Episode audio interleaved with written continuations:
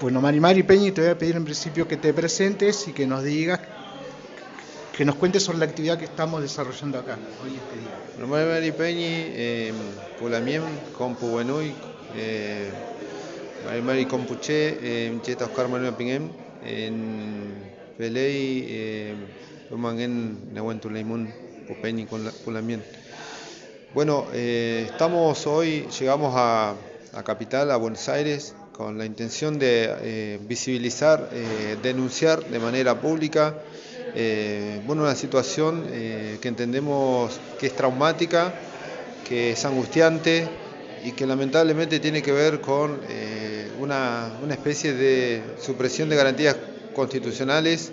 con violación sistemática a los derechos humanos que están viviendo las comunidades mapuche, las organizaciones, el pueblo mapuche en general y lo digo en general porque eh, yo estoy siendo objeto de una persecución judicial por el solo hecho, según los argumentos de la persona que me anuncia, un abogado, los argumentos que, se hace parte eh, del poder del Ministerio Público Fiscal y que, bueno, con esos mismos argumentos un juez de garantía firma un allanamiento en mi casa, en mi domicilio particular. Esos argumentos, entre otras cosas, dicen que soy eh, militante mapuche y trabajo en un medio afín a dicho movimiento eh, entonces eh, vemos que desde, bueno, desde las organizaciones, las comunidades y desde mi pertenencia al pueblo mapuche, que eso es un acto discriminatorio, es un acto racista y es un, es un acto de persecución que tiene tintes políticos y que se enmarca, digamos, en todo un escenario de violencia y de estigmatización al pueblo mapuche. Y por otro lado, eh, vemos los trabajadores de prensa del país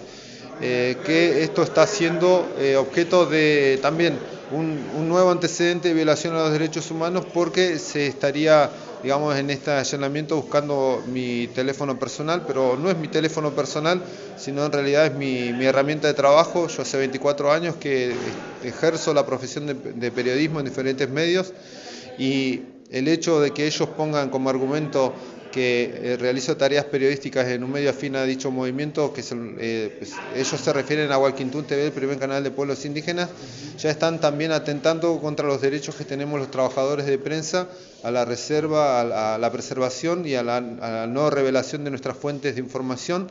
Entonces, esto pone la alerta a, a todos los trabajadores del país porque si mi caso avanza se podría generar un antecedente negativo y después cualquier trabajador de prensa estaría siendo objeto, podría ser el blanco o para persecuciones futuras o para hostigamientos y quizás presiones eh, sobre, sobre la tarea periodística de informar, sobre el derecho de informar, sobre la libertad de expresión, eh, que es un antecedente que eh, de alguna manera se había terminado y que hoy está volviendo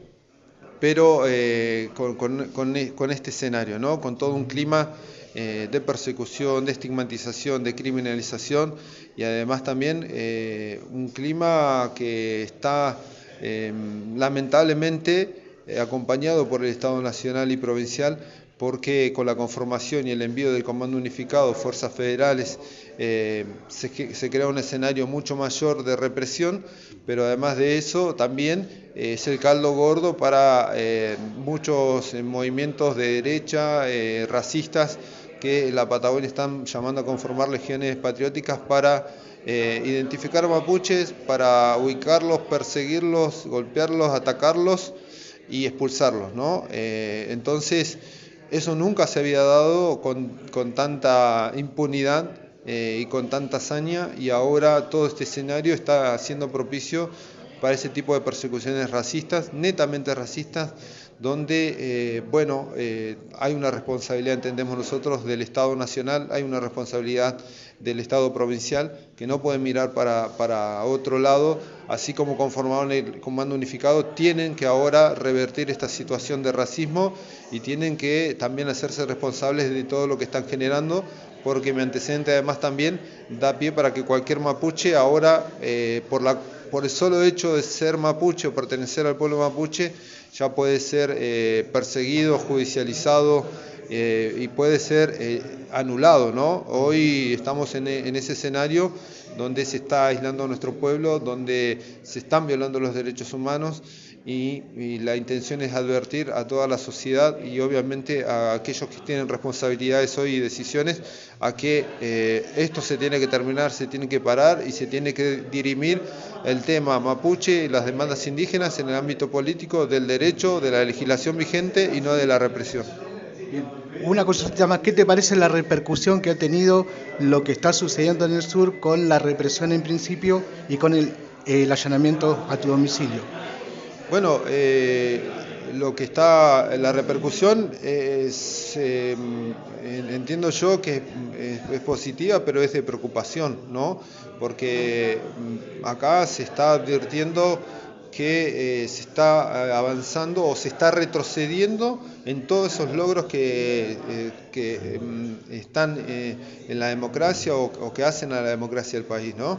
Entonces se ve como un retroceso Incluso se remite mucho de lo que está pasando en el sur a épocas trágicas de la historia de la Argentina, que no se quiere repetir, que se dijo que nunca más iba a pasar, pero sin embargo en este siglo XXI, en este 2022, se vuelve a traducir esos métodos, esas prácticas de esa historia trágica de la Argentina se están llevando al sur y se están implementando en contra del pueblo mapuche a favor de intereses de poder creados que hoy están eh, complotando y que, y que, están, digamos, dispuestos a avanzar sobre los territorios y, si es necesario, eh, sobre eh, la vida o, digamos, la defensa que ejerce el pueblo mapuche so, sobre esos espacios, ¿no? Además de estar en una situación de indefensión permanente, en una incertidumbre total y, en un clima de hostigamiento de todos los poderes. Y nos referimos al poder hegemónico mediático, nos referimos al poder judicial, el poder político, el poder económico, empresarial e inmobiliario. Eh, y bueno, eh, que sean eh, claramente, en, de alguna manera, organizados en mayor o menor medida, que tienen también objetivos claros y que hoy el, problema para ellos es el pueblo mapuche al que hay que correr del lugar para avanzar sobre eh, los territorios. ¿no? Les preocupa eh, al pueblo mapuche la demanda de una comunidad en el lago Mascar 17 hectáreas, pero no les preocupa 12.000 hectáreas que tiene Lewis en, en, la, zona del lago escondido o que se haya apropiado un lago. ¿no? Les preocupa el tema de la pérdida de soberanía con el pueblo mapuche, pero en, en el mismo parque nacional no les preocupa eh, la llegada de emir de Qatar o, o de capitales cataríes eh, que están avanzando sobre toda esa zona y donde están en la cordillera eh, apropiándose de nacientes de agua. Entonces ahí no, no, pierde soberanía, pero sí con la demanda de un pueblo preexistente. ¿no? ¿Algo más que quieras agregar? Bueno, eh, en principio gracias a toda la gente, ojalá que esta situación se revierta, ojalá que no exista más, eh, eh, digamos, la persecución por pertenecer a un pueblo indígena. Esto es increíble, o sea, es de no creer que, en la Argentina, en el siglo XXI, en plena democracia, tengamos que estar hablando de racismo, de persecuciones racistas, de odiadores seriales, como bien lo planteábamos, y que esos discursos de odio hoy les permite a ellos justificar eh, cualquier ataque, cualquier, digamos, avasallamiento, y que, ¿cómo puede ser que en, el sur del país haya, se supriman garantías constitucionales? ¿Cómo puede ser que se sigan violando los derechos humanos de manera sistemática? Entonces, eso es lo que hay que advertir y eso es lo que hay que, digamos, de alguna manera tratar de revertir, ¿no? Se tiene que volver, si es democracia, que sea para todos. Gracias.